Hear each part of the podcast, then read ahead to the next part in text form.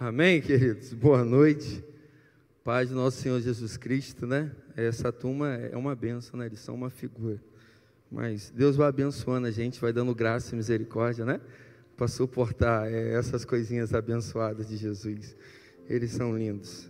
É, eu queria só reforçar com você, né? Que está aqui presente ou até mesmo está nos assistindo online, né, na segunda igreja online, sobre o Café Conexão nesse domingo. Então, você que ainda não faz parte da nossa comunidade de fé, você que tem interesse de se batizar, você que quer se engajar junto com a gente aqui, entender algumas coisas e aprender um pouco mais da nossa visão, né? Você não pode faltar o Café Conexão, 8 horas da manhã, ali no tempo histórico, tá bom? Que Deus possa nos abençoar em nome de Jesus. Eu queria compartilhar algo com vocês hoje, é bem simples, né? Que Deus colocou no meu coração, né? Como o Salvador falou ali, né? Eu fiquei com a responsabilidade de fazer o Bom Dia Espírito Santo na terça-feira de manhã e lendo o circuito 4x4 de Segunda Reis, né? É muito rico, umas histórias muito abençoadoras, né? Tanto o livro de Primeira Reis, tanto o livro de Segunda Reis. Mas quando eu peguei o, o, meu lá, o capítulo 11, 12, 13 e 14, eu confesso que fiquei meio desesperado ali, né? Naquelas situações ali de um rei que levantou, que morreu, que gerou, e o outro, e falei, Jesus, é, onde eu vou sair? Onde vai brotar algo aqui, né? E, e Deus, no meu devocional, me deu algo muito precioso. E foi muito abençoador para a minha vida. E graças a Deus, assim, pela graça, algumas pessoas foram abençoadas. E desse simples devocional, o que o Senhor colocou no meu coração foi transformar esse devocional em uma palavra, né? Para trazer para a gente hoje aqui. É, costumo dizer assim, a gente deu uma engordada, né? É, o pastor Pablo, ele faz muito isso, né? De vez em quando eu prego algumas palavras lá, ele fala assim, rapaz, vou pegar esse sermão, eu vou engordar, vou dar uma melhorada e vou repregar novamente, assim, melhor do que você, porque ele é melhor do que eu, né? Mas amém. Então eu fiz isso hoje. Eu queria compartilhar com você. Eu vou me deter com você lá em 2 Reis, que começa a falar da história de Eliseu, né? No capítulo 13, do versículo 10 ao versículo 20. E se eu fosse dar um tema para essa palavra de hoje que Deus ministrou no meu coração, seria obediência discipulado que gera um legado. E eu queria que você entendesse isso. A minha sua obediência e a, o nosso discipulado pode gerar um grande legado para a próxima. Às vezes a gente está preocupado com muitas coisas que estão tá acontecendo nos dias de hoje, mas não estamos nos preocupando com a próxima geração, que a gente vai passar, né, irmão? Eu amanhã mesmo vou fazer um casamento de uma pessoa que eu vi pequenininha, né? É, dançando aqui na igreja, uma ratinha, e vai casar. Né? Por esses dias eu estava com uma aí que eu vi também pequenininha, falou: Eu estou grávida, pastor. Eu falei: Jesus Cristo, já casou, está grávida, eu estou passando. Ontem mesmo eu estava olhando para os meus filhos, conversando com umas pessoas, eu falei: Uau, o Caleb e Abner estão ficando grandes, né? Aí um amigo estava no falou: O senhor está ficando velho, pastor. Eu falei: É verdade. Mas isso gerou em mim uma preocupação. É, o que eu estou deixando para os meus filhos, ou o que eu estou deixando para a minha geração é, quem eu estou discipulando para me, me, me substituir, né? Porque alguém vai ter que me substituir, alguém vai substituir você. E esse alguém nós estamos treinando para ser igual a gente, para ser melhor do que a gente, pior do que a gente, ou pior ainda, a gente não está discipulando ninguém. E eu queria ler com você, né? Falar um pouco com você sobre esse livro que relata a história, né? Eu não vou ler ainda o capítulo 13 do 20 antes do 20 ali, começa a contar um pouco da história. Começa a falar sobre esse profeta Eliseu, né? A história desse profeta que fez a diferença enquanto ele esteve na terra e depois também que ele não esteve mais na terra, né? Eliseu, ele antes de morrer, em 2 Reis 13, ele, ele conta algo ali que soltou para mim, eu queria compartilhar com você. Ele chamou o, o rei Jeoás e deu uma ordem para o rei.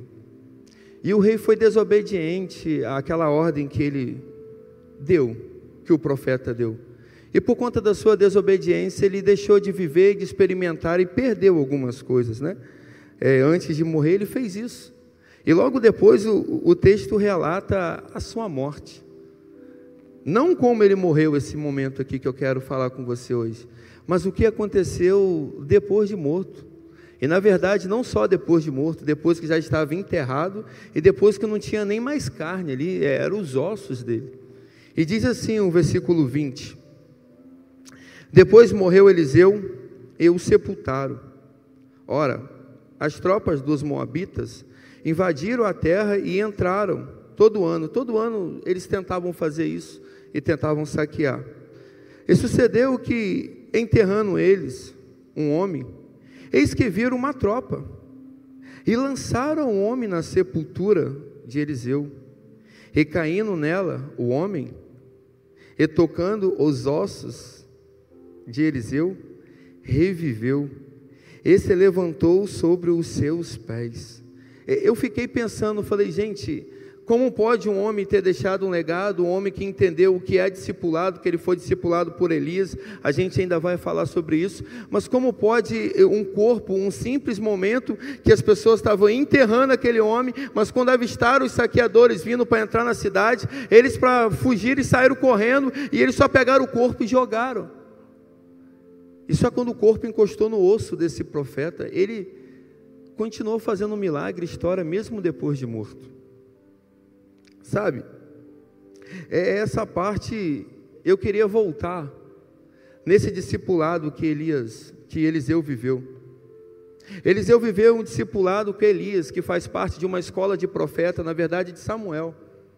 Samuel iniciou uma escola de profeta, que depois é, Elias foi o seu sucessor, e depois de Elias foi Eliseu, e depois de Eliseu teria outro sucessor, que a gente vai entender um pouco mais tarde. E a primeira lição de Eliseu que ele aprendeu foi o discipulado que ele teve com Elias.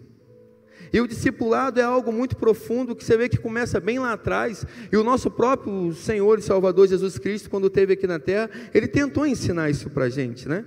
E tentou mostrar para a gente a importância da gente cuidar um dos outros, a importância da gente gerar crescimento uns nos outros, não só um crescimento de coisas físicas, de conquista, mas um crescimento espiritual um no outro, aquilo que a gente tem recebido da parte de Deus. E eu tenho uma pergunta para você hoje: isso está sendo real nos dias de hoje? A gente está investindo na vida do próximo? A gente tem investido na nossa vida espiritual? Sabe? É, a vida de Elias foi top, Eliseu entendeu muito bem. Elias, ele, ele foi um homem que, enquanto ele estava aqui na terra, na verdade, ele era tomado por Deus por uma constância, sabe, aqui na terra. Mas com o passar do tempo, Deus decidiu não mais suportar ficar sem Elias. E, e Deus chamou Elias. Eu creio que nesses tempos, nos dias de hoje, algumas pessoas só vão permanecer aqui na terra por causa do cumprimento do seu chamado e do propósito que ele foi chamado. Eu confesso para você, depois que você cumpriu o propósito seu aqui na terra, fica preocupado, que se Deus realmente é coladinho, íntimo com você, Ele não vai mais suportar ficar sem você e Ele vai pegar você. Eu não sei como Ele vai te pegar. No caso de Elias, ele foi levado aos céus em um redemoinho, né? Mas quando ele estava sendo levado para o céu em um redemoinho, é, é, ele deixou um legado, ele deixou algo para representar aquilo que ele fez aqui na terra, até mesmo os milagres. E o legado que ele deixou, esse legado de autoridade, esse legado de uma lição, de um, um profundo conhecimento, intimidade com o Espírito Santo de Deus, ele deixou a sua capa. E essa capa, ela foi pega por, por Eliseu. E eu pesquisando essa história, eu fiquei fascinado por essa história de discipulado, de vida de obediência, de crescimento. E eu comecei a olhar e eu identifiquei que Elias tinha feito sete milagres. A Bíblia relata sete milagres que Elias fez. Eu não vou falar para você aqui agora, porque vai, vai demorar. Mas desses sete milagres que Elias fez, quando o seu sucessor, assumiu o seu lugar, ele fez 14 milagres, ele fez o dobro. Isso para mim não parece ser uma coincidência. E o interessante é que o dobro desse milagre é Eliseu fez 13 em vida e um depois de morto, que a gente acabou de ler. Sabe? É, é algo simples, mas profundo. Nós precisamos deixar um legado.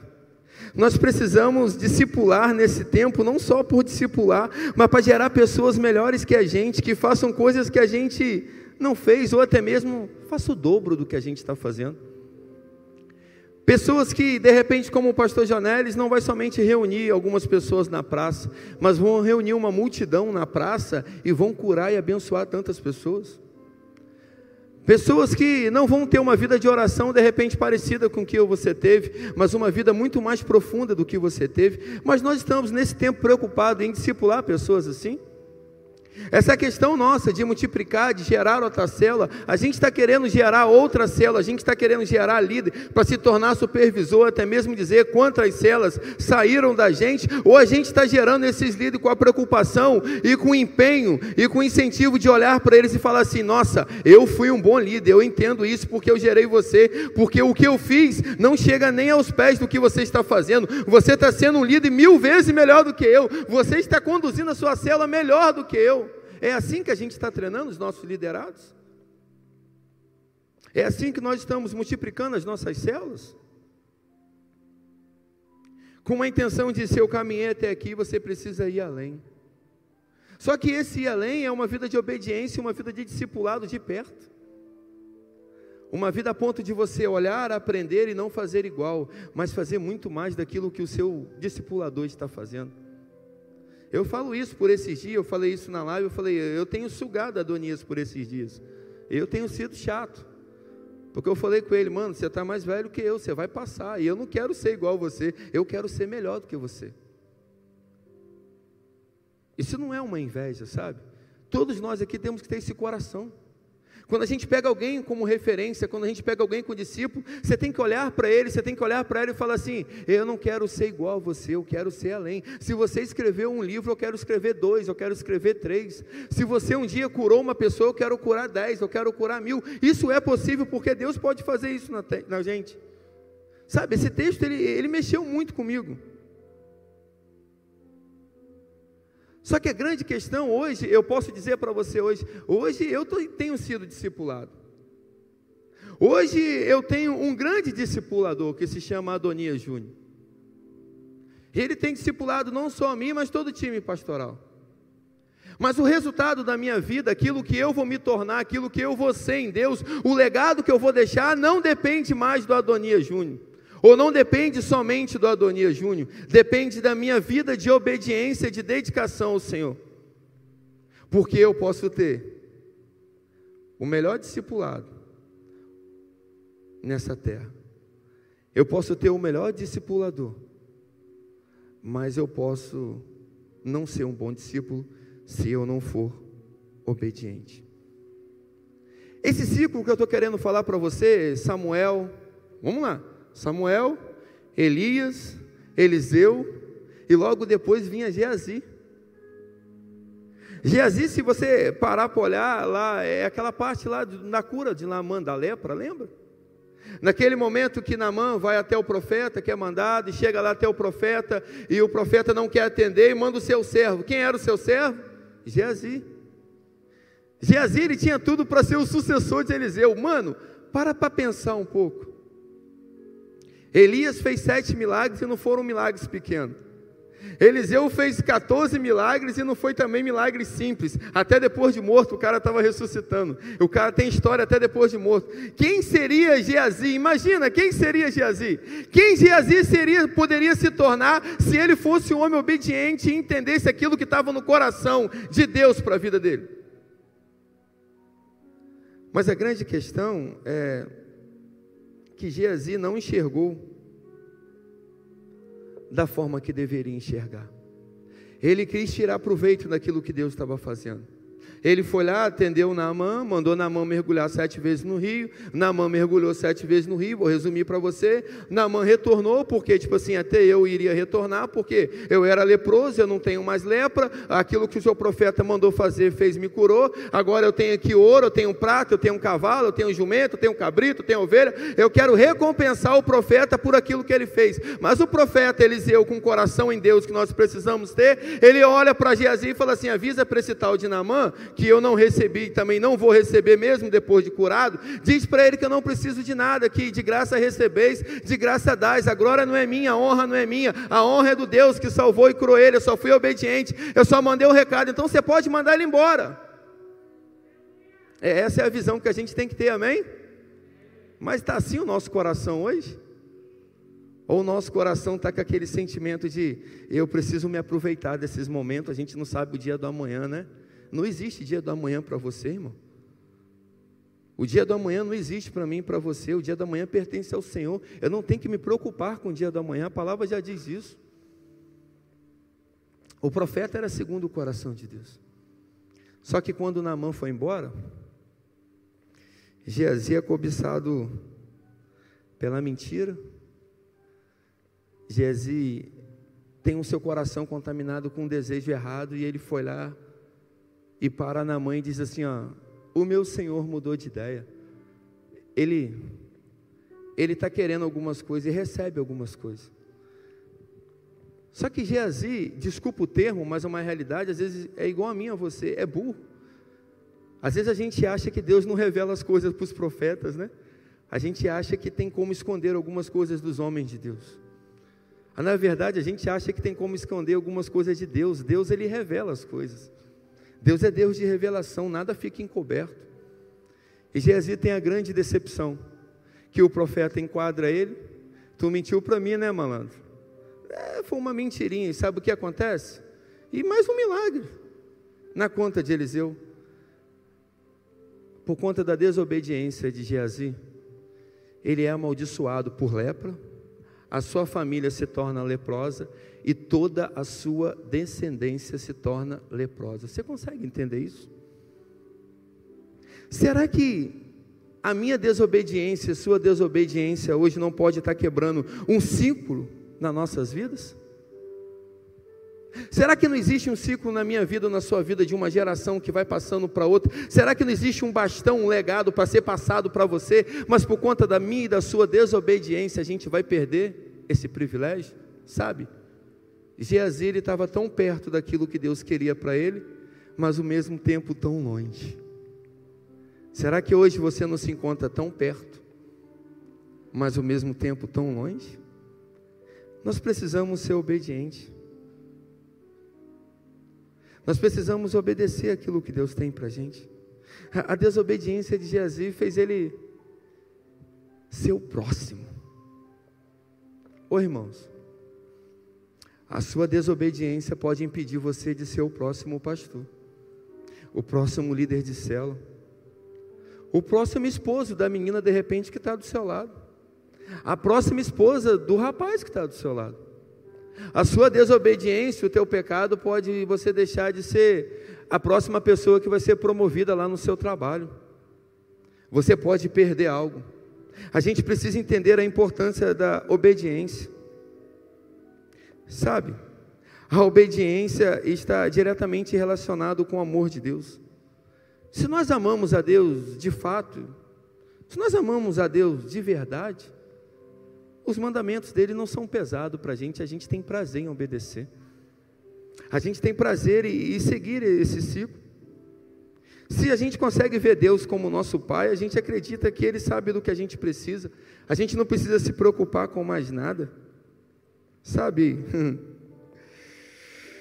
A rebelião, a desobediência é a origem dos nossos problemas hoje. Eu não vou dizer tadinho do diabo porque eu não tenho pena dele. Mas muitas coisas nós estamos passando nos dias de hoje na nossa vida, muitas coisas nós estamos deixando de experimentar em Deus, muitas coisas nós estamos deixando de viver em Deus, não é culpa do diabo e não é por falta de oportunidade, é por falta de obediência mesmo. É porque a gente tem uma grande dificuldade de obedecer o nosso mestre. A gente tem uma grande dificuldade de obedecer aquele que está no discipulando. A gente tem uma grande dificuldade de ser submisso à nossa liderança. A gente tem uma grande dificuldade de ouvir coisas que machucam a gente, que confrontam a gente, mas que vai levar a gente para longe, vai empurrar a gente lá na frente. A gente tem uma grande dificuldade de receber um não, a gente só quer receber o sim, a gente de repente foi acostumado assim.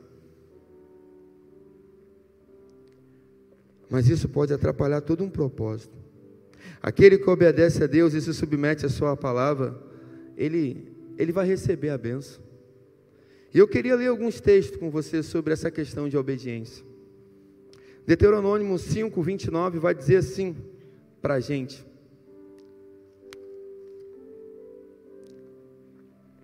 Quem dera eles tivessem sempre no coração esta disposição para temer, para obedecer a todos os meus mandamentos. Assim tudo iria bem com eles e seus descendentes para sempre. É promessa, irmão. É simples. É somente obedecer. 1 Samuel 15, 22 vai dizer assim: Samuel, porém, respondeu: Acaso tem o Senhor tanto prazer em holocausto e em sacrifício, quanto a que se obedeça a Sua palavra? A obediência é melhor que o sacrifício, a submissão é melhor do que a gordura dos carneiros. Ô oh, irmão. São textos simples que eu acho que se eu tentar explicar, eu posso até atrapalhar aquilo que o Espírito já está falando no seu coração. São textos bem simples que me confrontam e te confrontam, porque a gente é tão desobediente.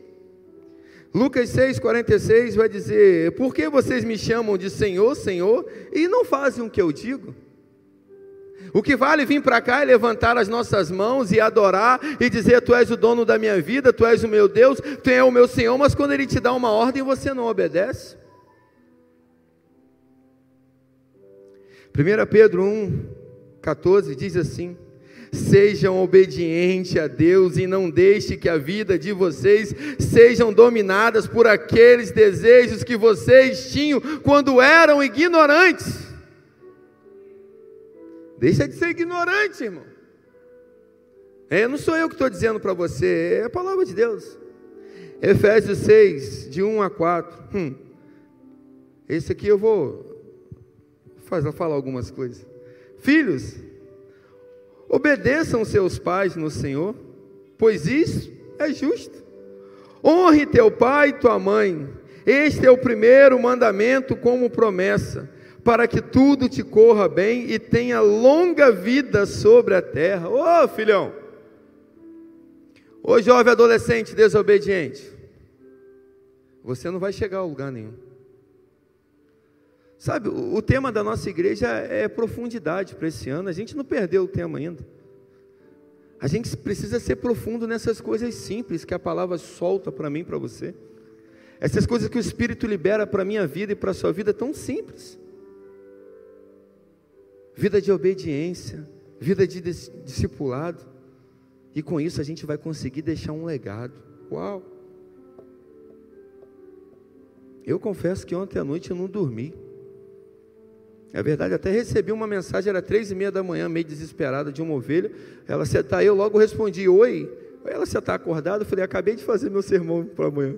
E eu fiquei aqui orando a Deus. Eu fui dormir quatro e pouca da manhã. Ah, o meu sonho é que você não durma hoje à noite. O meu sonho é que você perca o seu sonho com Ele hoje, se arrependendo e voltando atrás e começando a obedecer Ele de uma forma diferente.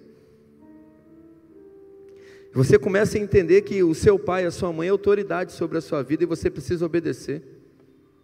Você precisa honrar.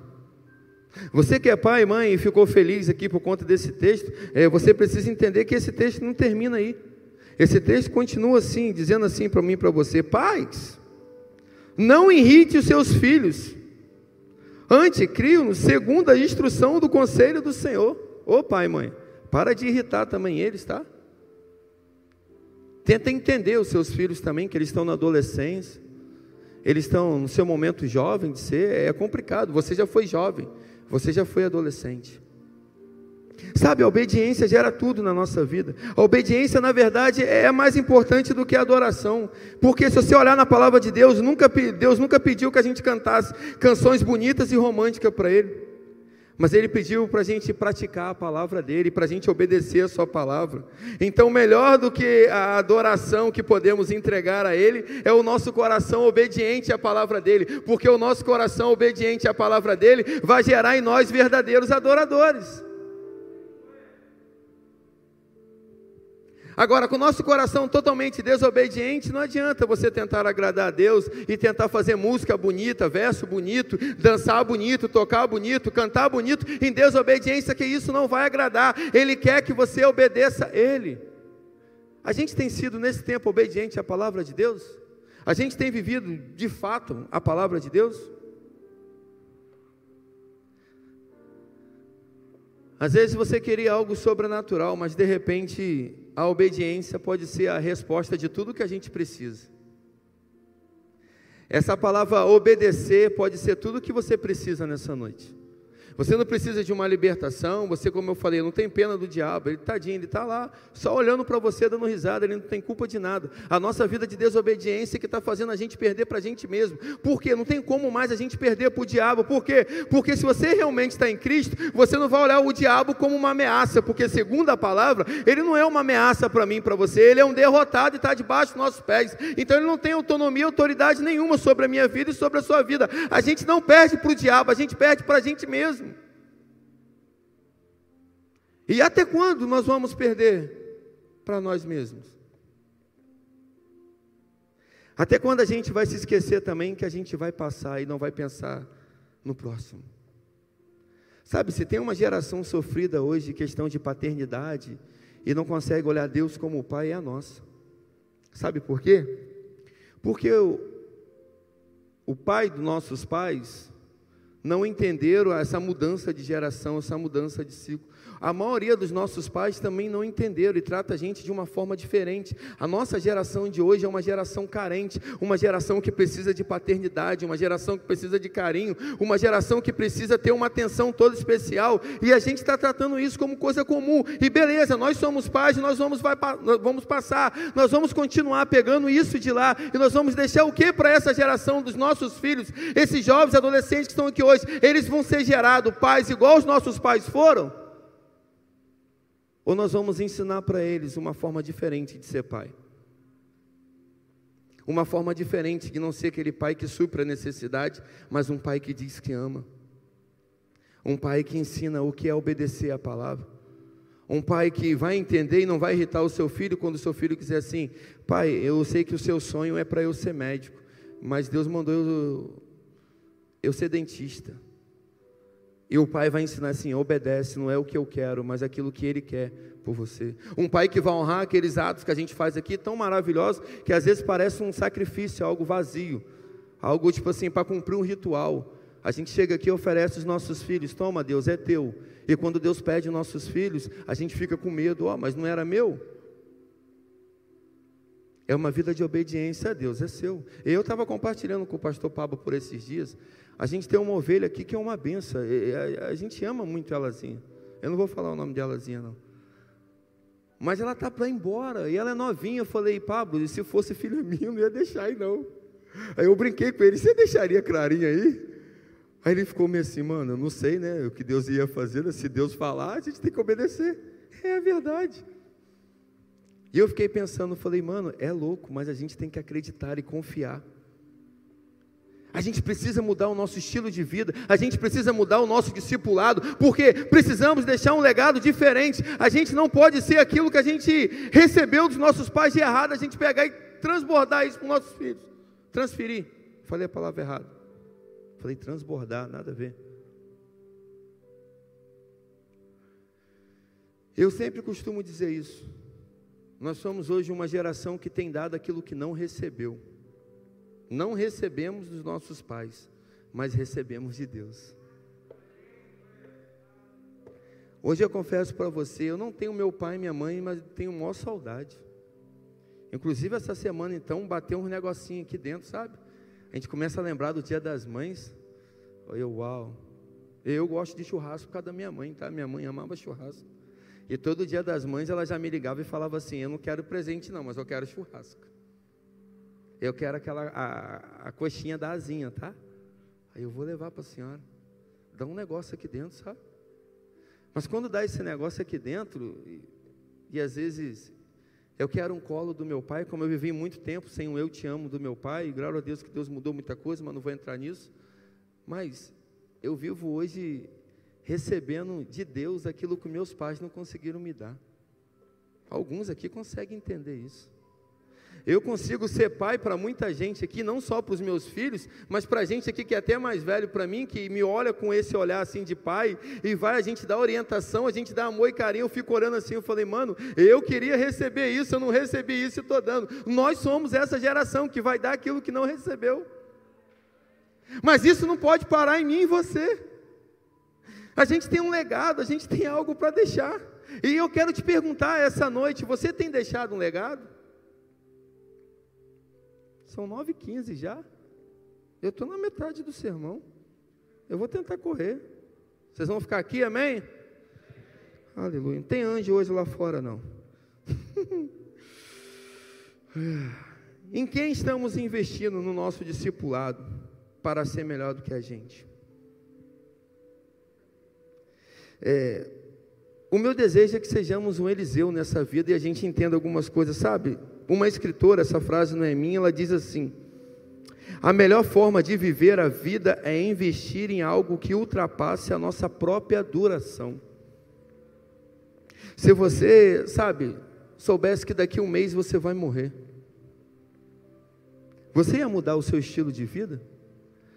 Você ia mudar o seu discipulado, tipo, eu preciso treinar essa pessoa, eu preciso discipular essa pessoa, eu preciso fazer essa pessoa logo, porque amanhã eu posso não estar aqui, eu tenho medo dela se perder. A gente está vivendo assim? Mas na verdade era para viver. A gente está investindo todo o nosso tempo, de repente todo o nosso recurso para construir, ter e conquistar as coisas, ou a gente está construindo e a gente está investindo o nosso dinheiro naquilo que vai dar um resultado bem maior que é construir na nossa vida espiritual, nosso tempo no nosso devocional, naquilo que Deus tem para a gente, a gente será que está investindo o mesmo investimento que a gente faz na gente para conquistar e ter, a gente está fazendo esse mesmo investimento em pessoas para ser alguma coisa? Em quem você está investindo hoje? E quando eu falo investir assim, não é só de vida, de repente é até financeiramente. Eu estou aqui hoje porque algumas pessoas também investiram em mim financeiramente. Inclusive, depois do Bom Dia Espírito Santo, teve uma pessoa que mandou, cara, é, é, é, eu louvo a Deus porque quando ninguém acreditou em você, eu acreditei. Porque teve um tempo que a igreja parou de pagar o meu seminário. E eu fui chamado de uma salinha, e nessa salinha falaram assim para mim, ó, a igreja não tem condições mais de pagar o seu seminário, vai lá e tranque seu seminário. Eu falei, eu te repreendo em nome de Jesus. Eu sempre fui assim. E essa pessoa olhou para mim, oh, você está me chamando de Satanás? Eu falei, se você é Satanás, eu não sei, mas se está sendo voz dele agora, você está. Porque eu não vou trancar seminário nenhum. Ah, então você tem condições de pagar o seminário? Não, eu não tenho condições de pagar. Mas eu creio quem me mandou fazer o seminário. E quem me mandou fazer o seminário, ele vai me sustentar.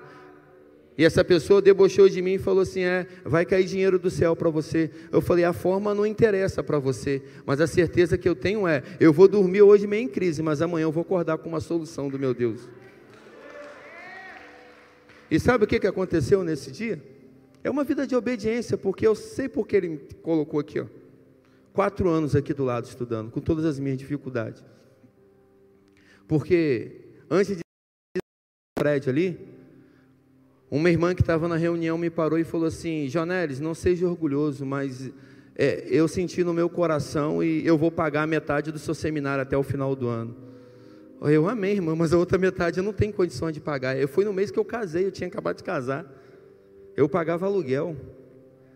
E eu desci e falei, Senhor, obrigado pela metade do seminário, mas vamos ver a outra metade. Quando eu estava para sair do tempo, três amigos pastores me param e falaram assim: Eu sei o que aconteceu com você. A gente estava orando aqui e a gente decidiu pagar metade do seu seminário. Eu falei, então o seminário já está pago. Só que logo depois, uma vida de obediência, eu descansei no Senhor. O irmão me ligou, um diácono da igreja falou assim: Eu tenho um problema para resolver com você. Eu falei: O que, que houve? Ele falou: Ó, aquele caso seu lá vazou. Algumas pessoas ficaram sabendo que tiraram sua, sua renda do seminário. E eu quero te dizer que o seminário na época era 252 reais. E ele falou assim para mim: Eu tenho 1.500 reais por mês para oferecer para você. Se você me autorizar, eu vou administrar, porque você não precisa de 1.500, você precisa de 250. Então, eu vou parcelar para esses irmãos, para cada um pagar um mês do seu seminário. Eu falei: Sim, pode ser. E todo mês eu ia ali na alternativa e pegava com o soninho o cheque em um envelope, que eu nem abri o envelope, ia lá, pagava, pegava a nota fiscal e deixava ali, a pessoa pegava ali, que a maioria dessas pessoas, a maioria delas eu nem sei quem foi que pagou o meu seminário. Alguns eu descobri, outros não. Alguém investiu na minha vida porque sabia que ia deixar um legado sobre mim. E eu tenho deixado um legado sobre outras vidas. Você consegue compreender? Você consegue entender a importância de deixar um legado?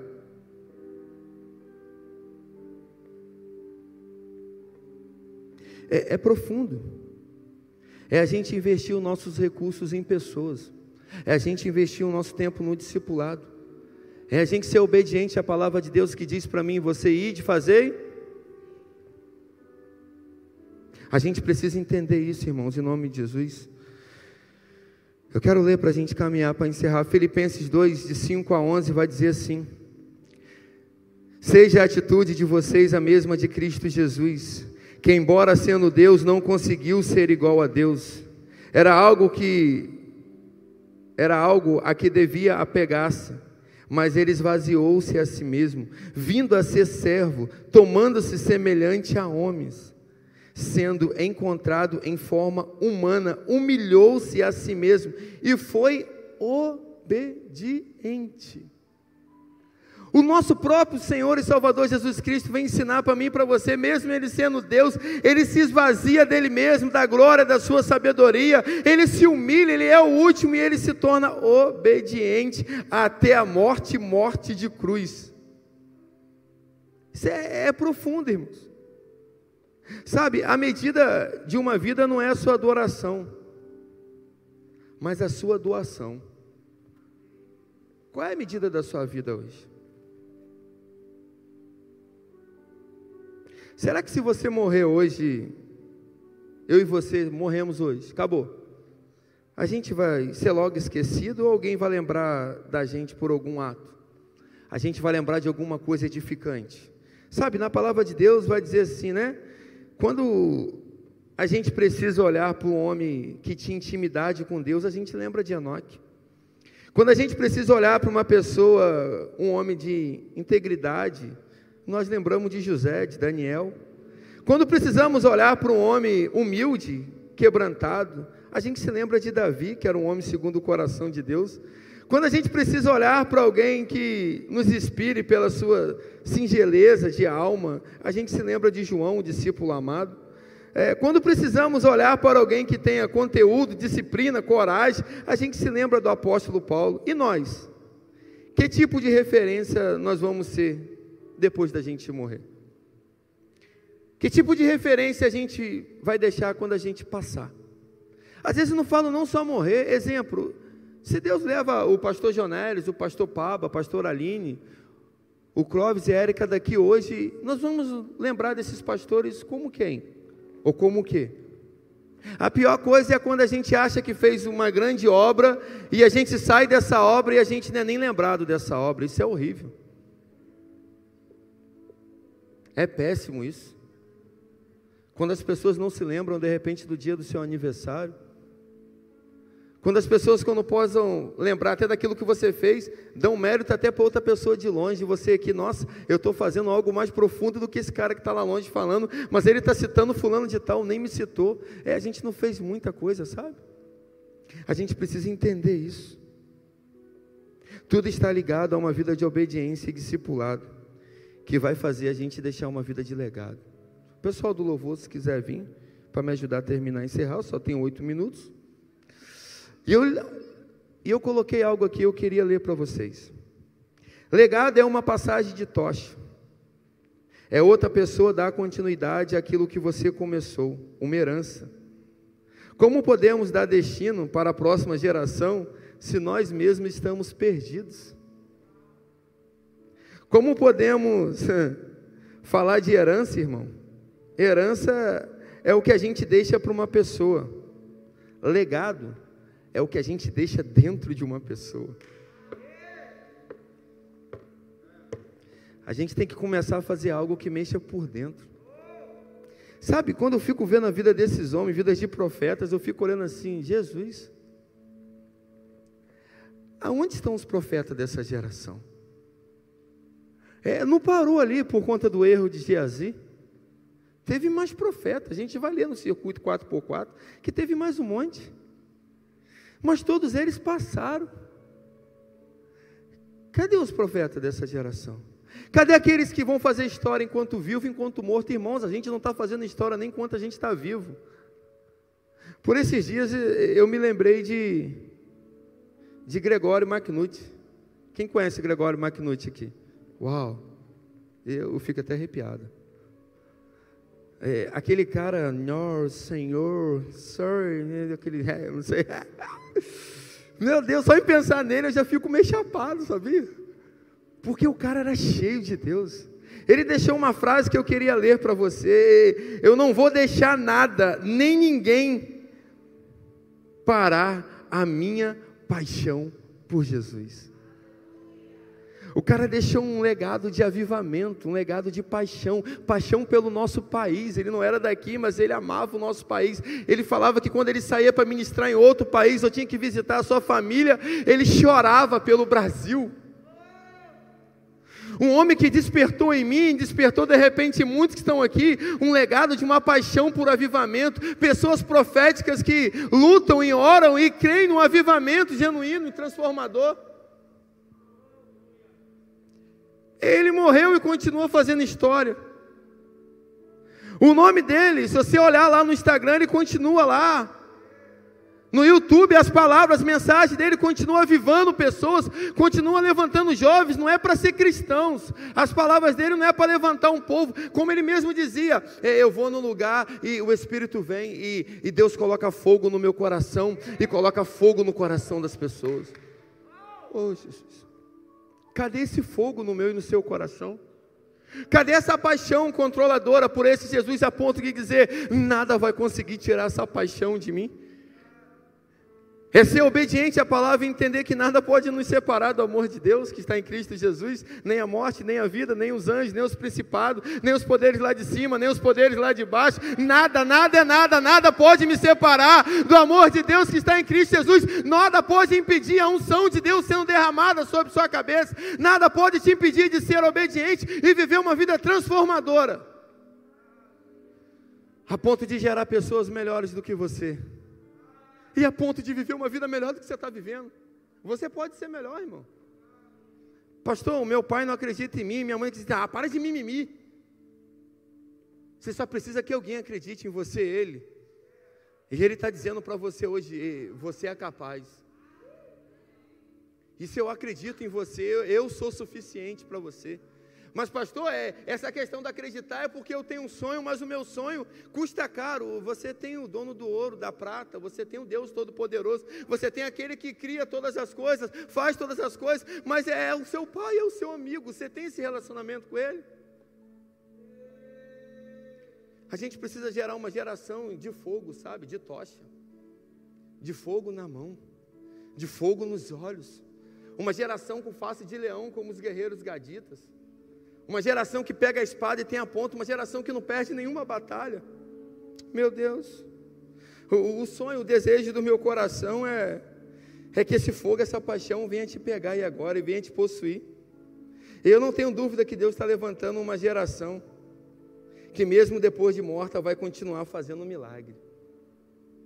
Uma geração que, mesmo depois que passar por essa terra, ai meu Deus, Querido, eu não sei você nessa noite, quando eu passei por Samuel, Samuel falou assim para mim, está diferente hoje, né, pastor? Eu falei, tá, eu não sei se você está sentindo essa diferença, mas você precisa sentir. Eu sinto um espírito profético aqui.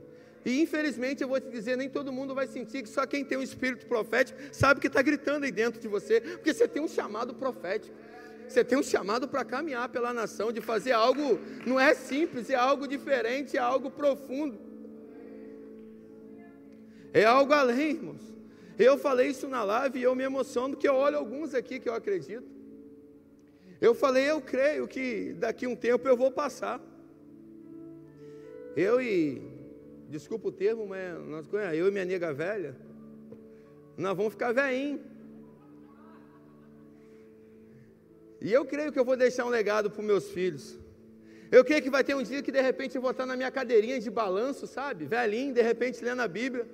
E o meu filho vai chegar, eu não sei se ele vai chegar com o iPad, ou ele vai chegar só com o dedo, vai apertar um botão, vai aparecer a tela, que é o futuro, né? Eu não sei como é que vai ser. Mas eu creio que meu filho fala assim: pai, você não sabe o que está acontecendo.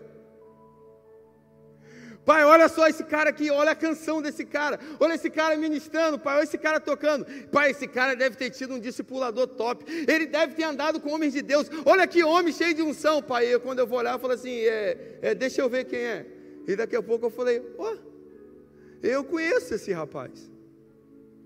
E Ele tocava no mesmo ministério que papai. Eu conheço ele, papai foi discípulo dele.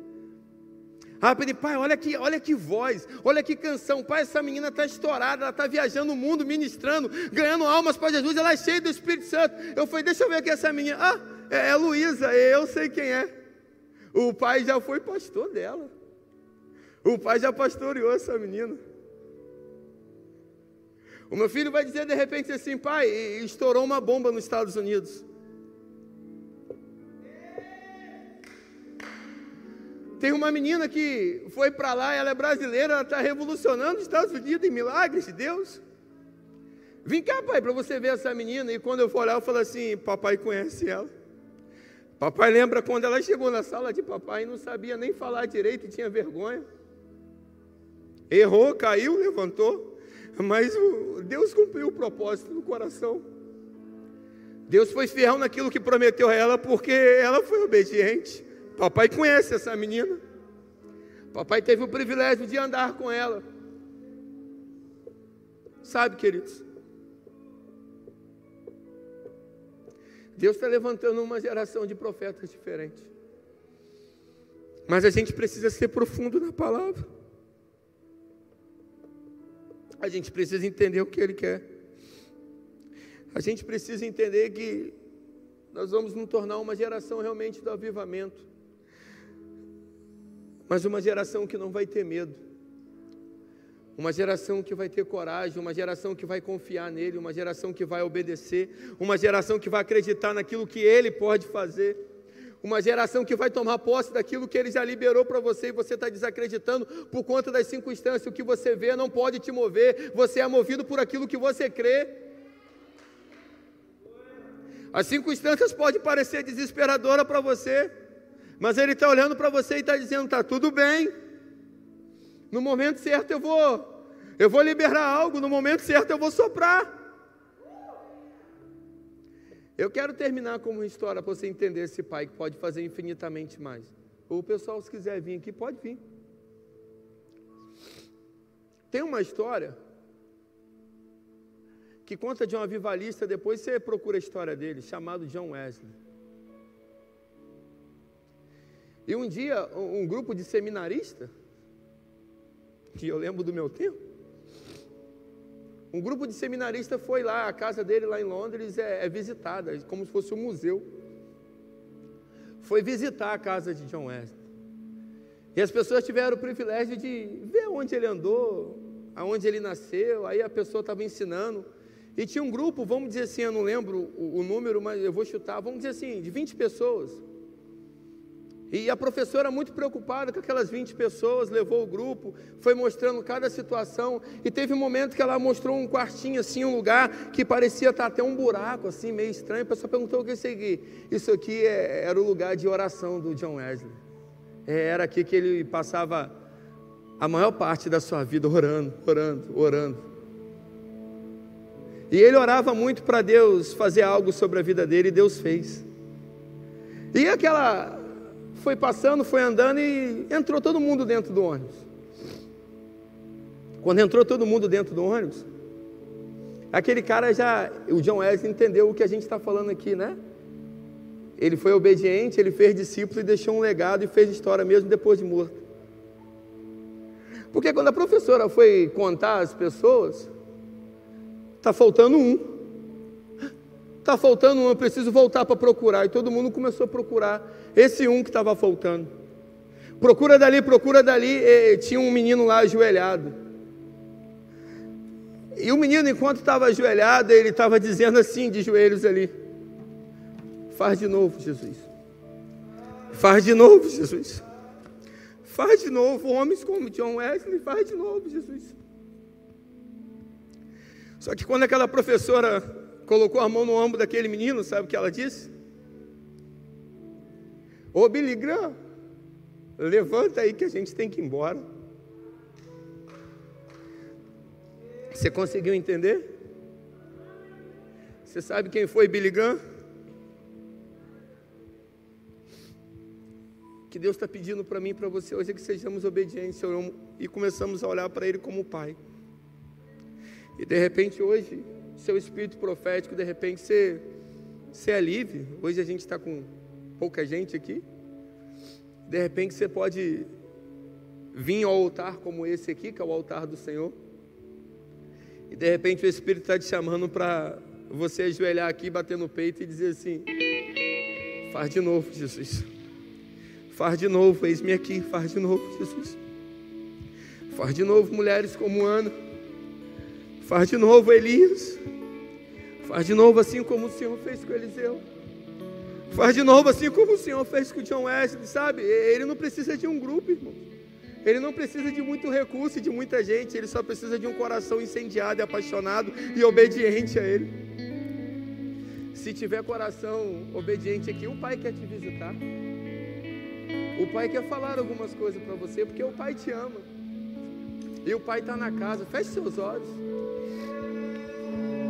Deixa o Espírito ministrar o seu coração.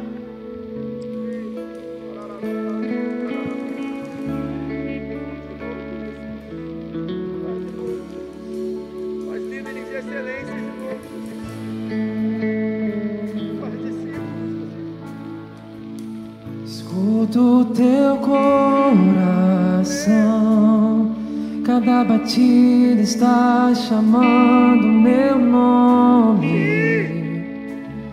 Sou atraído outra vez por teu sangue. Me sinto tão amado por ti.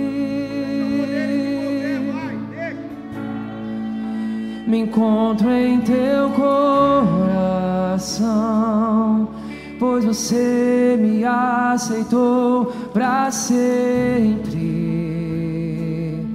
O teu amor por mim é tão surpreendente. Me sinto tão mimado por ti.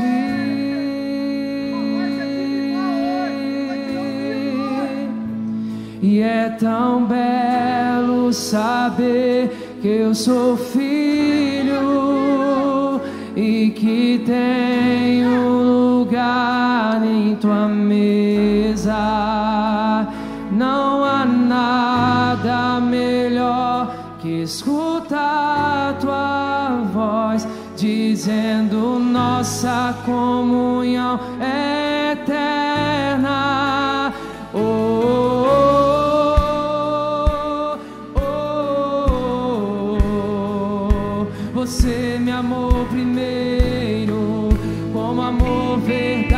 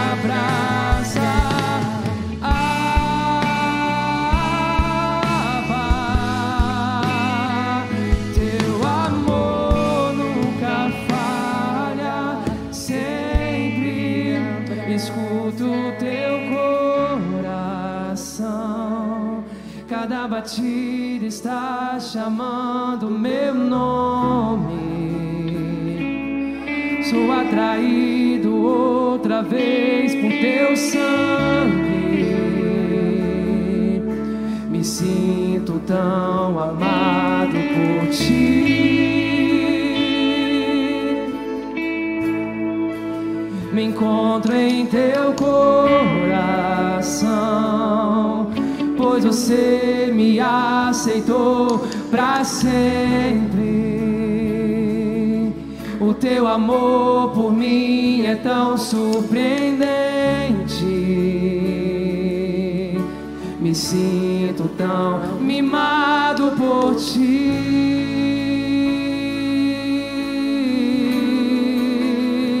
E é tão belo saber que eu sou. Quantos são filhos aqui nessa noite? Declara isso.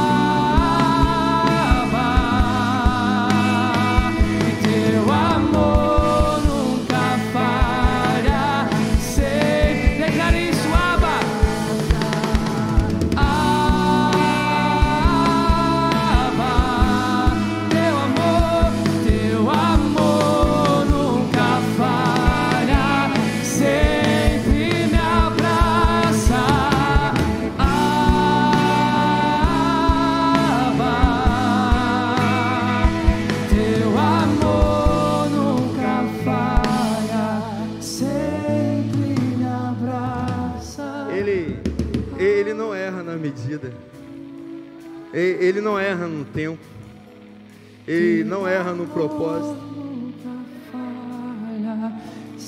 Ah, alguns já passaram. Chegou a sua hora. Chegou a tua vez, filho. Você é filho. O amor dele te envolve. O amor dele não falha. Eu sei que você tem olhado para algumas circunstâncias. Eu sei que o medo tem até te paralisado. Eu sei que por conta do tempo você perdeu até a esperança. Ele só quer ouvir de você assim hoje, faz de novo. Ah, meu querido, eu quero estar perto de vocês. Quando o propósito dele se cumprir sobre você. O Espírito está sacudindo algumas pessoas específicas aqui. Tem profeta aqui na casa. Tem. Eu não tenho dúvida que tem homem e mulher de Deus. Sabe, hoje eu acho que eu nunca vi um apelo assim. É, mas hoje eu não estou fazendo um apelo para você aceitar Jesus, não. Eu estou te chamando para ser obediente, porque o fogo que queima dentro de você é diferente do que de outros. É diferente, pastor. Isso é exceção, não. É Jesus andava com João, Tiago e Pedro e não andava com outros em alguns lugares. Alguns experimentaram alguma coisa e outros não. Eu queria fazer um apelo para você agora. Já tem gente aqui na frente. Você sabe que é você, né? Em nome de Jesus, não olhe mais para você e nem para as circunstâncias, nem para as adversidades. Só se seja obediente e diz para ele: faz de novo. Vem aqui na frente, vem. Isso. Diz, faz de novo. É, eu quero ousar em e você orar assim para ele. Faz de novo, Jesus. Faz de novo aquele fogo arder. Oh, faz aquela presença queimar de novo. Faça aquele desejo por alma voltar, Jesus. Faça aquele nível de obediência que eu tinha no Senhor voltar de novo. Jesus. Eu quero olhar para o meu discípulo, não para ser e me preocupar que eles vão ser maior do que eu. Eu quero gerar pessoas maiores que o Senhor para o teu reino. Faz em mim, Jesus. Vem, Alba. Vem, papaizinho. Papai está aqui, meu filho. Papai vai te mimar. Você é a menina dos olhos dele. Deixa ele te encher. Deus ele te encher de unção de novo, coragem, ousadia. O amor não falha.